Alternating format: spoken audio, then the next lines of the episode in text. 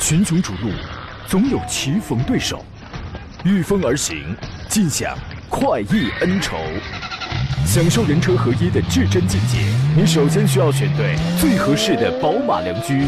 精彩汽车生活从这里开始，买车意见领袖，权威专家团队聚会团购买车，专业评测试驾，主持人杨洋为你客观权威解析。这里是 Up Radio 购车联盟。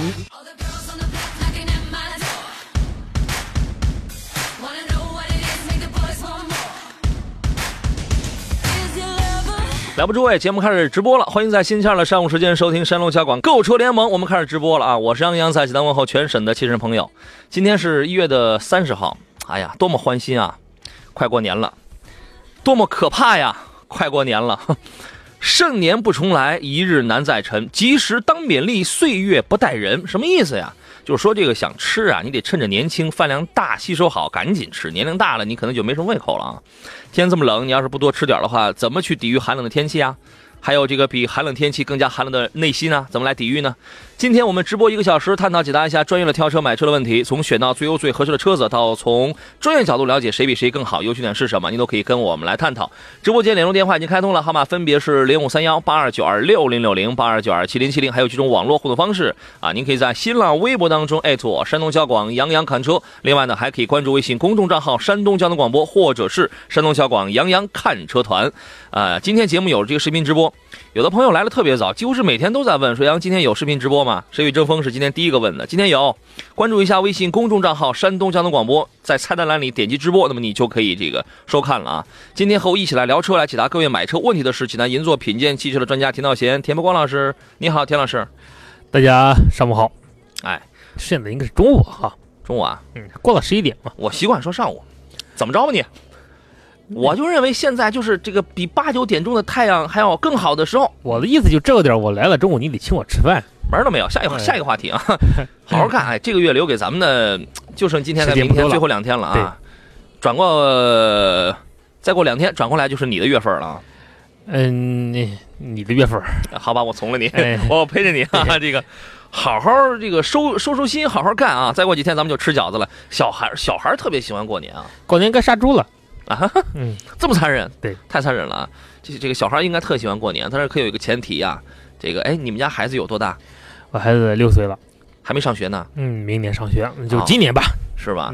就是等今年啊，等再过一阵儿，到了这个时候啊，你要注意，每年到了这个时候啊，期末考试的成绩差不多就出来了。对，今天应该是很多学校是吗？公布成绩的时间。所以说，在这儿，各位拿到成绩单的家长朋友，你要淡定啊，你内心当中来。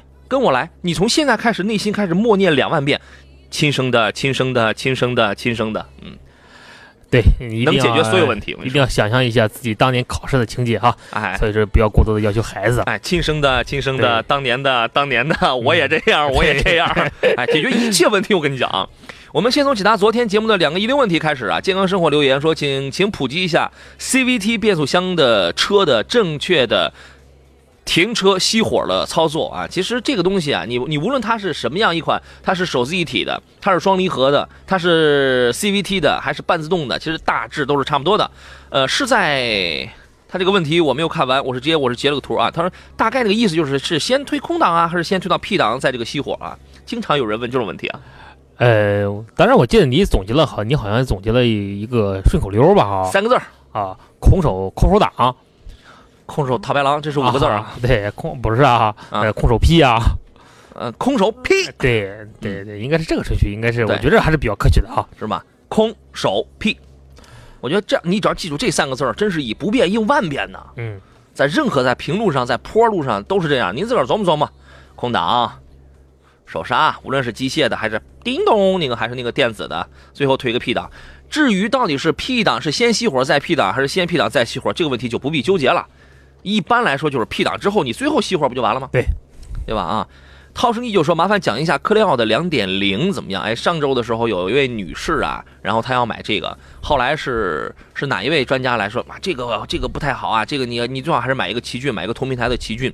后来我说 No No No，我说人家不是个实用主义者，克雷奥长得多漂亮啊，啊，对，国产之后的克雷奥，应该说跟老款最大的区别就是外观的变化以及内饰的更新哈，嗯，特别是它非常夸张的大屏设计，给人晃眼的感觉，我给我感觉，呃，前脸还有个大嘴呢。对呀、对于很多人追求个性，我对于性价比要求不是很高，我更嗯多的应该是特立独行。嗯，我追求的是与别人不一样，我想体验一种就是科技感非常强的那种车型。嗯，那这种车型绝对是数一数二的，国内你买不到别的选是择。而且最关键就是这款车的它的。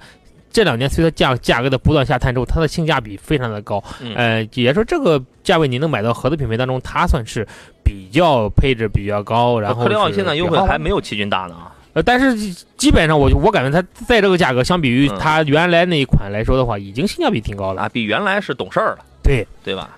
比原来更贴身。那个，来，您能不能用您的这个？我突然想起它那个标啊，我刚才说它那个前脸儿就是很有有人一见就觉得它很漂亮啊。嗯，来，你这你做一个表情或者你做一个嘴型，你让大家在看视频的朋友来看一看他那个 看它那个前脸大概是个什么样子。呃那不好做，它前脸我也没什么学问，我也没见过这台车啊。呃我不行，我来一个你来一个嘴不行，你你嘴大，你来一个你来一个，今天中午请你吃饭，真事儿，呃快点。不算了吧，来，倒计时三秒钟，三二一哦，action！嗯他应该是一个上嘴不好表达，我觉着。啊，行，这个咱们就不为难田老师了。画一个啊，哎，咱们不为难田老师，这里边这个在视频里边主要还有田老师的形象的问题啊。这个 来看看大家的这些个留言啊，有朋友刚才那个给我留言，我那个节目还没开始呢，然后就说什么呃杨仔，请普及一下这个微面啊不这个这个面包跟 M 跟 MPV 的这个区别。嗨，你们你们你们真是想下了心了，去聊这个干什么呀？这你想叫他啥，他他就是啥。杨仔，请你这个分析一下这个馒头跟馍馍的区别，这不一样的东西。嗨，不不不不必聊这东西。馍馍是馍馍，馍馍跟馒头不是一回事儿，馍馍有针得炸，是吧？哎对，不忘初心说：“杨你好，好几天没听到你的声音了，因为我出差了啊，现在回来了，又听到交广郭德纲的声音，舒服啊，谢谢你辛苦了。呃，刚才在视频直播当中，谁与争锋说看看视频有点像看京剧啊，一黑一白啊，我表白，呃呃，我感觉主要是今天我一来之后啊，这个导播把我的灯给我关了，一会儿你拉倒吧，咱俩头顶上都是一盏灯，哎，真的哎，我你这四个，我这有一个，我一看视频，你真的好黑呀、你知道我大灯没开，跟你说，是吧？嗯，来一个三千瓦的面光。厚德载物说：“杨洋你好，我呢是青岛市里开了多，你看老乡啊，嗯看了 Q 7和 X 5还有揽胜的运动版，请帮忙推荐一下啊。嗯您来一个，嗯、这个价位里边哈，你首先你选叉五跟揽胜当中，我首先第一个车型就是 Q 五跟就就 Q 淘七跟叉五，淘汰法，哎，这俩车型当中，嗯。我感觉这俩车型这兄弟俩最近这几年的降价的空间都是非常大的。嗯，Q 七的入门级的 2.0T 的，现在应该下探到了六十多一点的价格。嗯，呃，差不是五基本 Q 上5还是 Q，Q 7七啊，Q 七 Q 7 Q 七啊，呃呃，叉五的现在应该说价格也下探到了你接近六十多万的一个、一个嗯价位区间。嗯但是叉五跟 Q 七比的话，Q 七的呃论款式还是论科技化配置的话，应该会更好一些，因为 Q 七它换代了。是是一年前刚刚对，它刚换的，刚换代了，所以说就是呃，论配置啊，包括机械性能，包括 Quattro 四驱系统啊，可能 Q 七可能会更好一点。嗯但是如果你的预算可能再高一点，再拿再高十万啊、十五万左右的时候，那你去选揽胜了。嗯啊，所以说就是这里边有还要就把揽胜加在里边，你要看预算。如果你的预算在八十万到九十万之间，嗯呃，甚至九十万多，那我毫无疑问，揽胜的包括运动它的运动基因啊，嗯它的这种四驱系统都是非常的不错的。你说的就好像人家不会有人花八十九十万去买个 Q 七去买个叉五似的，呃少，大部分 Q 七的价位也有应该是在七十到八十万之间。我跟你的用户比较多讲，也有。二零一七年元旦的时候，嗯我曾经举办过杨康团第四十几场的那个是宝马美规版宝马叉五的这个团购。嗯我活动还没开始呢，人家就有就有一位中年老大哥，一百万的差不多，人家就来人不，人家就要走。嗯为什么走呢？这个事儿不丢人啊！我觉得这个事儿可以跟大家因为如实的来讲一讲。人家就来跟我打招呼说说杨，我那个特别喜欢你啊，这个活动这个特别好，巴拉巴拉，然后云云这个说了很多，但是 走了我那活动我可还没开始呢，啊，人家就说了啊，这个但是我今天我得走。我说怎么了这是？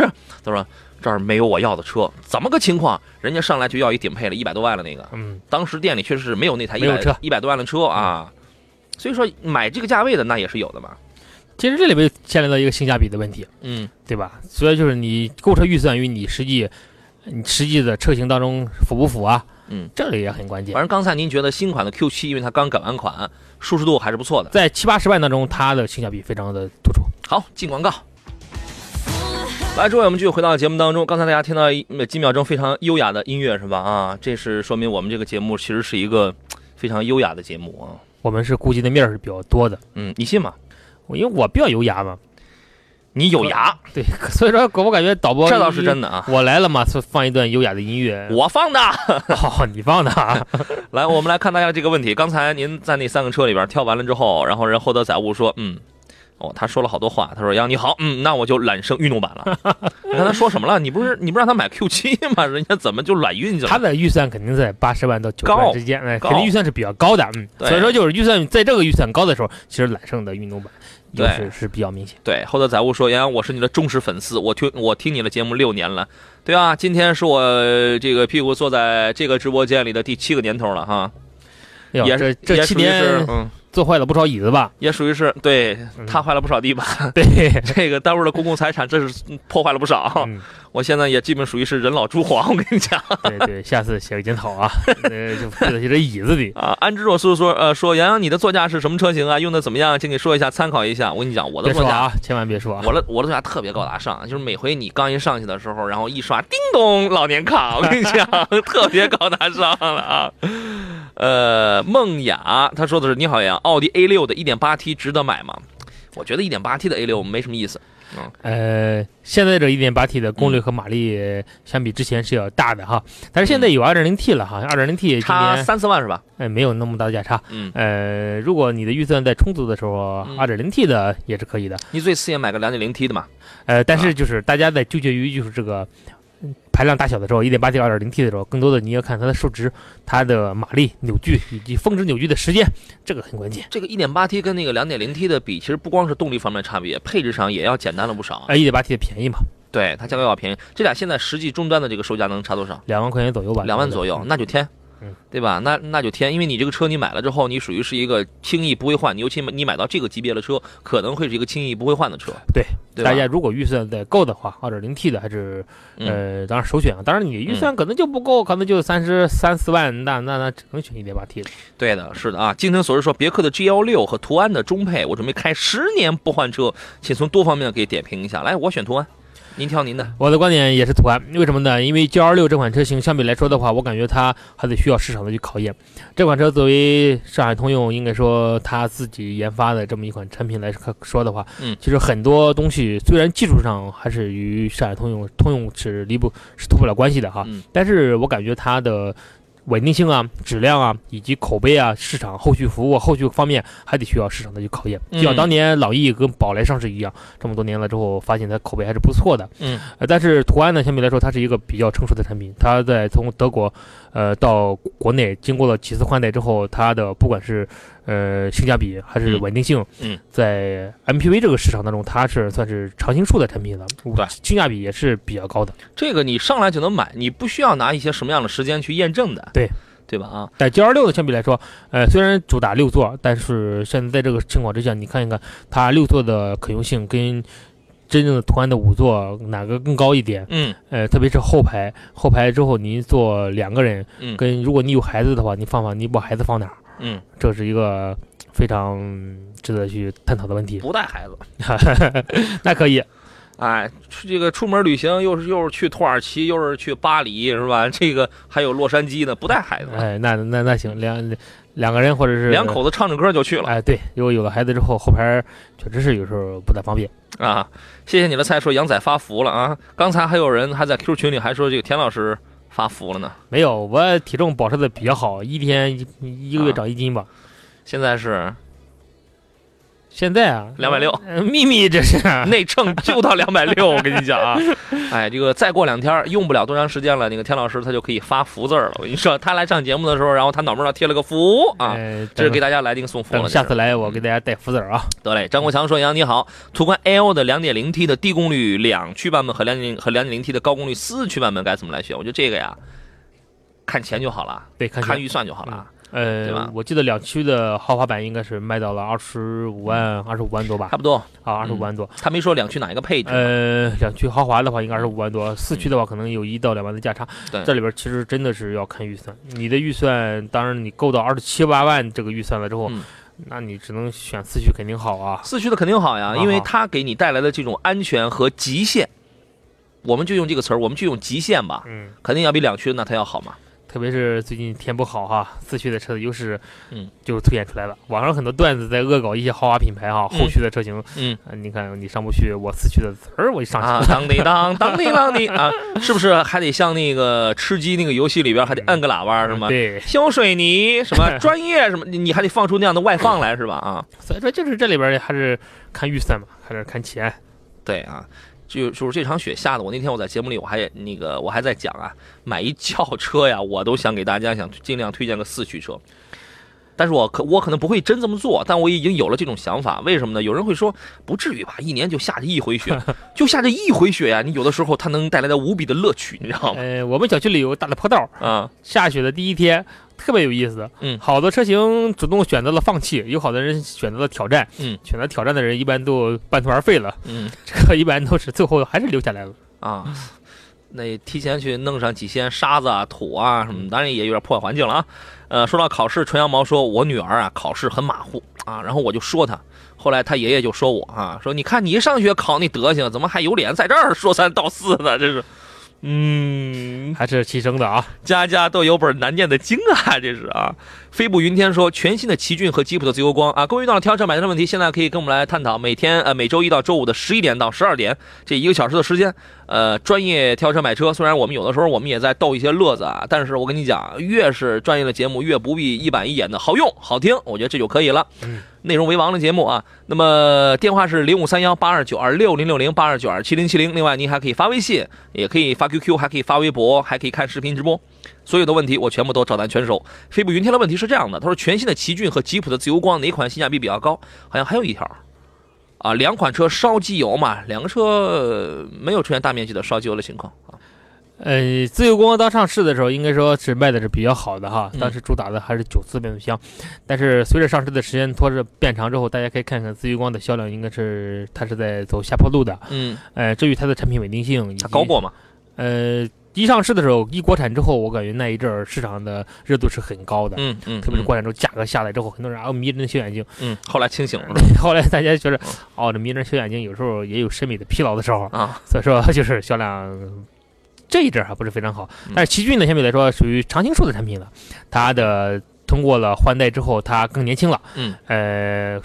程度更舒舒适度更高了，当然，随着价格的不断下探，它也价格越来越亲民。二点零的价格下探到了十五六万的这么一个价格，嗯所以说就是这两个车如果放在一块儿的话，性价比更高的，我感觉还是奇骏。嗯呃，从产品稳定性上来说的话，也是奇骏相比来说更稳定性更高一点。确实这样啊，你这个车很大家都非常熟悉，你也没什么毛病，对吧？你开着这个非常实用的车子啊，它经过这几次换代之后，产品的外形是越来越好看，内饰也更内饰也越来越精致，嗯呃，故障率也不是非常高。所以说，就性价比来看的话，这两这两个车型放在一块儿，还是奇骏更突出一点。嗯。我们再来看一下其他朋友的这些个问题啊、至于说这两个车烧机油吗？这两个车不烧机油啊。黑夜之狼说：“两位老师好，麻烦给推荐一款皮实耐用、相对省油的 SUV，不要自主品牌。那你给钱啊？那你给到底是有多少钱呢？对吧？对你赶紧啊你发过来给到的是十万块钱啊，还是五十万块钱啊？对吧？的对，这里面的选择就大了。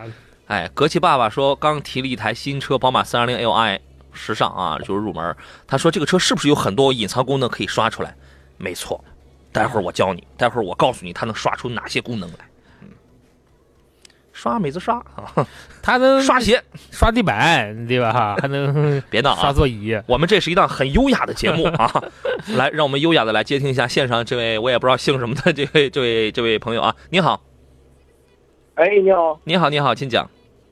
哎，那个我是打算买一个这种上下班代步的车，嗯然后预算就是六七万吧，嗯，呃，至少要带 ESP，呵呵别的方面都还好说。哦，得带 ESP 哦。那飞度你就那这个你就不要考虑了，全系这都没有的，对吧？对对，我看过这个飞度老师。有看过什么车吗？我看了看这个威驰，还有这个新锐，再就是这个这个，呃，哦，就这两个主要，Polo 也没有，也没有 ESP。Polo 高配的有吧？呃，高配就超预算了吧？哦哦，呃，就是看了这个，你是想要一个两厢的，还是想要一个三厢的？呃，都可以，无所谓。嗯呃主要就是为了这个，我我媳妇儿上下班，她一天大概要一百来公里吧，来回，嗯嗯嗯，就是省油就行。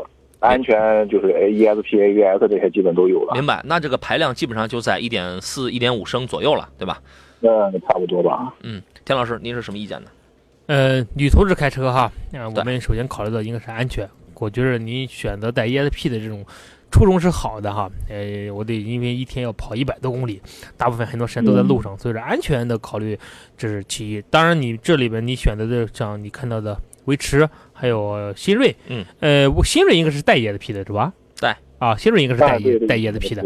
呃，相比它的竞争对手像像捷达啊，像桑塔纳，它俩就没就没有了。嗯所以说就是，如果你要只纠结于安全，这俩威驰跟新锐在一块儿的话，我感觉新锐的安全的配置肯定会更高。这样啊而，且我我能不能先打断你俩？嗯因为广告在倒计时了，回来之后我们给您回电话啊。我是。刘嘉玲。山东交通广播 Up Radio 购车联盟专业解决挑车、选车以及与买车相关的一切问题。如果你想买车，关注微信公众账号“山东交通广播”，菜单栏里找到“杨洋看车团”，填写信息预约报名。主持人杨洋将根据报名品牌、人数，第一时间帮您与汽车厂商洽谈超低价格，让您享全省超低价购车。挑车用车过程为您专业保驾护航。ain't 好嘞，诸位，我们继续回到节目当中，我是杨洋，这里是周二为您直播的 Up Up Radio 购车联盟啊，呃，还剩下最后的半个小时，我们依旧是来解答各位挑车买车的这些个专业的问题。遇到了此类问题，您可以通过电话零五三幺八二九二六零六零八二九二七零七零的方式跟我们来联络。另外还可以发微博、发微信啊，发送到山东交通广播的微信公众号上，或者是在节目以外联系我的方式是，刚才有人问我的微信号，呃，山东交广杨洋看车团，您直接搜索小写的拼音全拼杨洋 FM 幺零幺幺，有问题我可以直接给您来进行回复啊。呃，今天做上课呢是田道贤、田伯光老师啊，咱们还是回到刚才那位孔先生他的这个问题当中来，对吧？六到七万元想给夫人想买一台车，他的重点就是有 ESP。这个问题一出，我我先看我我先说有朋友给他的一些建议啊，穿说看看宝骏三幺零。这个还真有，这个有 ESP。一生一世说远景的叉三也不错，适合女士开。这属于是小 SUV 了，手动、自动都有 ESP。好像还有人还说了个什么东西来着？啊，还有还有人说一八款的新远景，这还是吉利的，手动的可以加装 ESP，自动挡的这是标配。好嘛，现在这个你要那你要说加装的话，其实所有的车基本都是可以加装的了啊。我们再次请回孔先生，你好。哎，你好，主任。哎刚才您您是重点看了两款这个比较年轻的车，对吧？一个是一是斯柯达的那个两厢的这个心动，然后还有一个是那个威驰的两厢的 FS，是吧？呃，就是维持三厢的那啊个三厢哦，三厢的那个啊，他看的一个是新锐，呃是那个三是那个三厢的新锐是吧？三厢的新锐，哎啊，新锐和威驰？OK，看的哦，那看的那都是两款这个三厢的车啊。两款三厢。嗯，然后其他的其实你要说三厢了也没有什么太多的选择，反正长安长安你要你国产品牌的话主，要看了都是合资的吧，这啊个国产喜欢合资的是吧？朋友有一些嗯。开这个国产车，我感觉这个装配质量方面嗯嗯，还是有点差距。合合资的哎，合资的在里边儿恐怕再就不多了吧？应该就这几款。对呃，然后我看了这几这两款车，这个威驰说是这个耗呃行驶中熄火，这个刹车失灵有几个，然后这个新锐就是说的发动机漏油、离合器漏油这一方面，所以说这两款车我感觉好像都不是那么很完美。这个有的时候啊，一百个人说你好，大家觉得这是正常的；一一有一个人开始说你不好的，大家都会觉得这是怎么个情况？是这个是是不是真事儿，对吧？网上的东西也不可全信。呃，大家在包括孔老师，您这个观点也代表了很多现在在选车的一些消费者的观点。嗯就在我在买车的时候，我肯定会上网上看、论坛上看一些很多评论嗯，包括网上搜索一些消息。可能您正面的看到的正面东西，哎，觉得越看越有信心。但当你偶尔之间看到一条负面的消息的时候，一下子就把这个车型给否定了。只有一条也完蛋。啊，对，其实这是不对的这个观点哈。对，呃，车辆的出厂之之前啊，肯定是经过了严格的去这个检查，嗯而且现在国家三包法还规定三年十万公里的这样的一个质保，所而现在是两年之内你可以包退包换，所以就在这种情况之下，你买车的时候不用纠结于网上个别人提出来的，比如说漏油啊、嗯刹车的问题啊，这一定属于开着开着还这个熄火，是不是不会开啊？这个还是对，所以说就是这小概率事件，你不用去管它，你更多的应该关注于就是它这个车适不适合您这种家庭用车的这种状态。比如说我长途跋涉，我一天开的比较多，我首先我得选安全省油的，呃第二呢就是要考虑安全。对吧？我我我安全系系统，我主要除了 ESP 之外，我看什么？比如说像我们刚才提到的新锐，它有镀锌钢板，它有强化钢板，它还有 ESP、ABS、EBD，嗯最关键一点就是它省油。这东西这几个特点符不符合您现在购车的需求？如果取需符合，价位又符合，那我我感觉它就是市场当中它就是为你而设计的这么一款，你就完买它就没问题。嗯，但是但是如果你维持，你感觉它维持，你比如说它轻薄的车身，但是非常经济省油，嗯，他这种观点是虽然带椰子屁但是能不能达到您心目当中的安全的标准？如果他觉得你你达到了的话，日本车的省心是非常的因为可怕的它可能就是夫人作为一个城市的中短途的这种代步使用。对呀、所以说你日本车什么特点？日本车就是省油、呃省心，嗯，你不用怎么维修它，它故障率非常低。毕竟女同志开车这块保养啊，还有一些小毛病啊，他们并不是多么的上心呃。所以说就是说，日本车的特点就是小毛病少。因为交给 4S 店吧，我觉得在这里边，威驰的 FS 确实算是一款非常不错的车。嗯，至于您您看了那个个例啊，呃，首先我我想邀请你相信我，相信我们的节目，为什么呢？好的好的，因为每一天真的差不多，真得每一天，我至少是在研究这些东西上，我得花四到五个小时。然后呢，呃，同时在做节目的时候，当某一个车出现了大面积的一些个问题，或者这个车能买是因为什么，不能买是因为有什么弊病的时候，我从来不在乎他他在我们频道投了多少钱的广告，我从来我那个不在乎这个，就是。要说实话，要跟听众要这个告诉你，嗯。就是说，当这个车如果它出现了大面积的问题的话，那可能我们第一他是知道了，第二可能我们也会，要么是我就痛痛快快我就告诉您，再不济我也会隐晦的我会告诉你这个车别买怎样的，对吧？所以说，哎，所以说至于您刚才说的，就是听可能这个看论坛上有有那个、呃网友说这个车怎么开着开着这个熄火了，这个有可能是个例，但也有也很有可能属于是键盘侠的那种什么这个这个这个这个，嗯，也有可能，对对？吧？啊对嗯。然后我想问一下，这个田老师主持人，这两款车的话，相对比较来说，哪一款就是质量啊，还有这个安全方面更要更好一点？我感觉，这个时候空气凝固了，对我感觉在这个选择上，我跟你我跟杨老师的观点应该是不一样的哈。嗯我感觉杨老师您应该会选威驰，嗯。但是我的观点的话，应该是还是我没有我没有做出任何的选择。具有我我猜的啊，具有德国血统的新锐可能会更哦。适合就是您夫人的这种情况，因为啊。新锐今年的主打、啊、除了安全之外，它就是省油啊。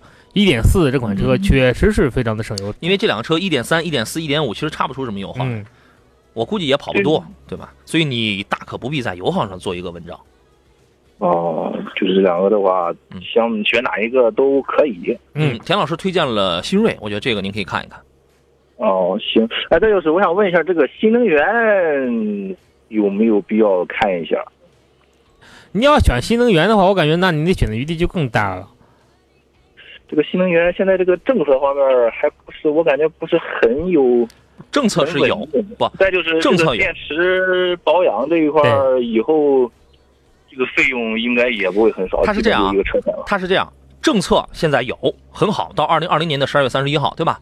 然后然后呢，而且在山东，你你是哪儿人？你是哪儿人？东营是吧？东营的在山东，你比如说青岛，这个青岛这个人家母呃他要买的话，他这个补贴他是比较大的，对吧？但有的地方它就这个补贴它就非常的少，当然厂商它也会拿出一些一点儿这个补贴来，对吧？所以这这时候是地方政策是不一样，但是你没法到青岛去买啊，它是嗯它是这它是这么回事儿。另外，在实际情况来讲，你是六七万的这个预算，六七万的预算，那么你买那些补贴完了这种新能源车的话，最多的续航里程大概是理论续航里程大概概一百多一点吧，反反正不超三百。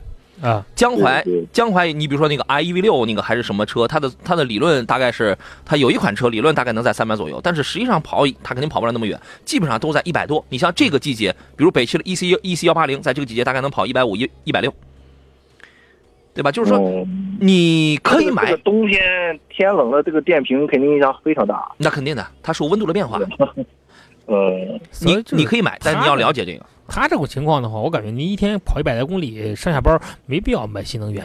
呃，现在你要买新能源的话，不大不大于适合你这种家庭用车的情况。对，那这个这样的话，就一天回来就白天开车，晚上充电。对，万一有天喝酒啊喝多了，你上班需要跑那么远吗？夫人上班需要跑一百？多公里吗，哦，一天一百多公里啊它单程将近五十。对吧？啊，那这样新能源的话，就是影响比较大了。嗯，因为你的价位在这摆着，你买不到就是跑的续航特别远的车，对，特别长的车。哦，行行行，那我我们再商量商量看看。好嘞，那您商量，好嘞，再见啊。哎哎，那挂了啊好嘞，好嘞，谢谢。好嘞，拜拜。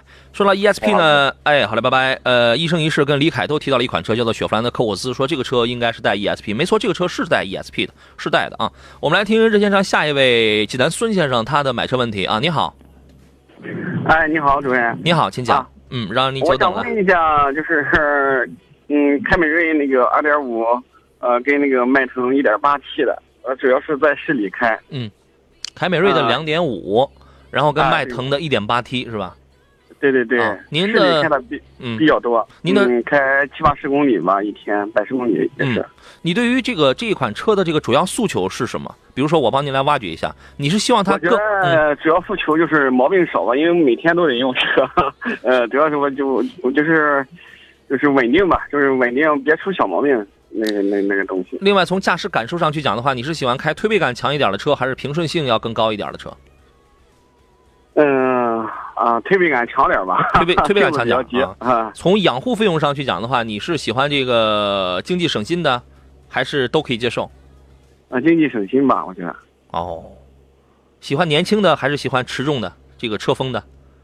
年轻的吧，我因为我上一款开了个捷达，你才哦，三十来岁儿开个捷达，然后我觉得不大好，所以说我就想换个比较干磨点儿的。那就是凯美瑞了，新款的凯美瑞哈，那就是凯美瑞了。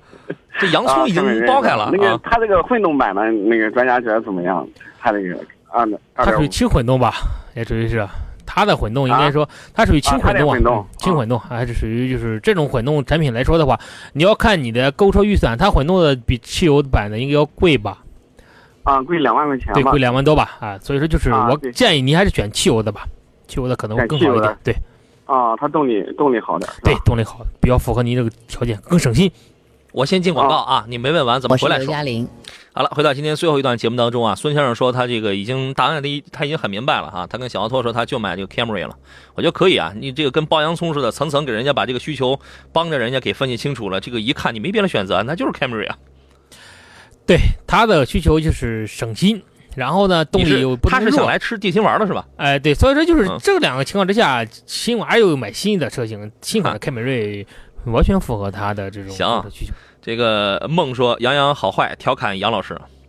那我就自己调侃我自个儿呗，这个叫自嘲。我跟你讲啊，说田伯光老师跟《笑傲江湖》里重名，嗯，你看，你才知道啊，这名字就我给他起的。我跟你讲啊，蓝天不蓝说，我呀两年的威驰了啊，跑了三万多公里，正常保养，一点问题也没有，很好开。对，现在很多车的质量都是很过关的哈。嗯，现在不是早些年大家买一车问这毛病多不多，当然现在也可以问啊。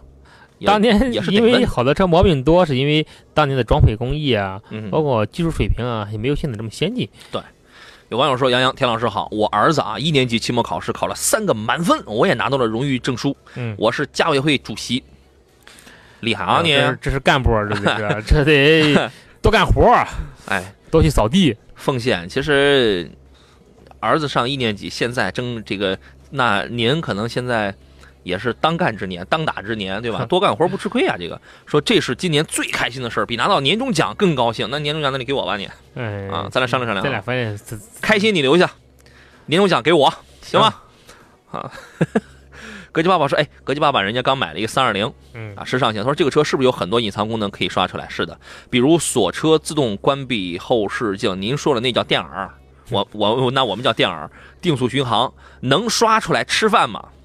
这个不大行，这个能能刷出钱，那个新款的那个三二零时尚就是二零一八款，二零一八款好像是二零一八款的话，呃，这个我我说实话，因为原来呃研究二零一七款的那个三系怎么去刷隐藏，那个研究比较多。因为二零一八款配置上，它除了取消了 CD、取消了自动防眩目后视镜之外，好像配置上是有增加的。嗯，具体我记不太清啊，所以我们就哪说哪了。但是它有可能还是没有倒车影像，可能有雷达，但是没有影没有影像吧。嗯，我不是很清楚。啊，就是这个您这个您去那什么东西啊？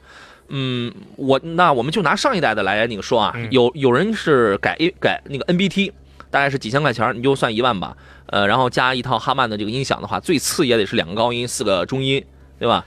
呃，这一套差不多也就一万刚冒头的样子啊。然后改了 NBT 之后啊，这改了也有人去改那个 EVO 啊，这个我们都叫改这个主机。改了之后，你能然后再换个大陶瓷旋钮，你能确实带来一些功能，比如说当你原来的2017款的那个标呃标配的那个三系是不带电耳了，这个你需要改。但是最重要的是，原来是不带导航、不带倒车雷达、不带倒车影像的。这个你这个你你改了那个 NBT 那个主机上，它都带这样的模块。那么你只需要加一个探头，你这个功能它就有了，它就有了。原来这个大家不是很讨厌那个宝马的这个这个自动启停吗？但每次它都会这个自动给你打开吗？你刷了这个之后，你这个自动启停它就会默认为你上一次设定的那个状态。你比如说你不想让它一一打着火的时候它就自动工作，OK，你刷了这个东西之后它就不工作了，除非你自己把它弄开啊。然后呢？还有一些功能，比如说氛围灯，比如说你锁车的时候，它是多少整那个滴滴答当，它就是那种声音。还有，还有还有一些东西，忘了啊，这个记不太清了，反正都是可以刷隐藏的。这个您交给外头的这个改装去弄去吧啊。嗯，至于二零一八款呢，我觉得您可以对照这配置。我印象当中，二零一八款应该也是没有这个倒影这一类的啊。我们来听潍坊王先生他的买车问题。你好，哎，你好，杨洋你好，请讲。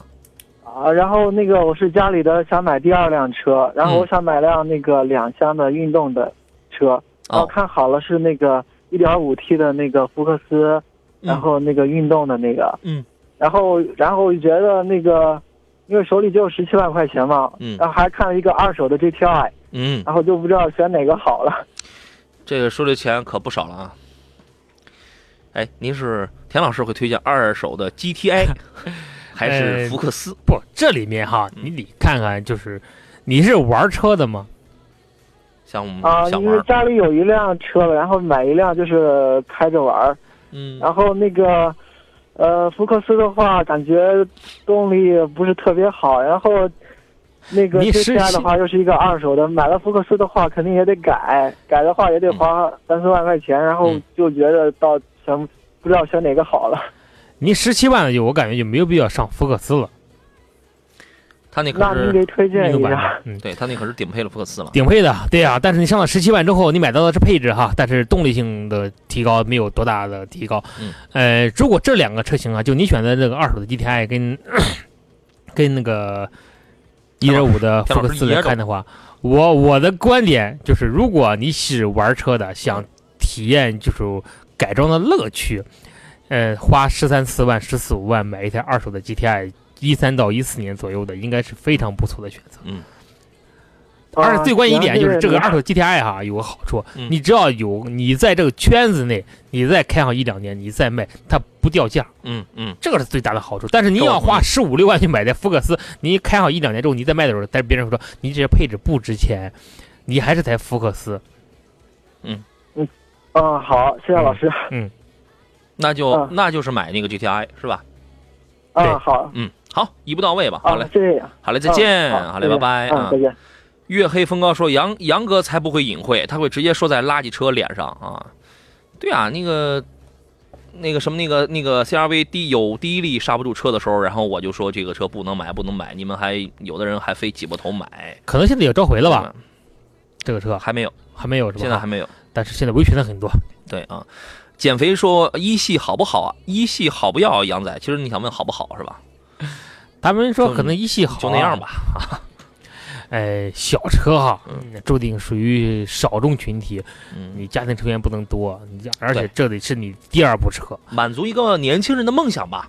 啊。对，有可能吧，有可能就花最便宜的价格满足你的嗯，蓝天白云的梦想。对二十左右甚至不到，然后你可以选一个一点五 T 的这个三缸，它这个 B 三八我之前也说过了。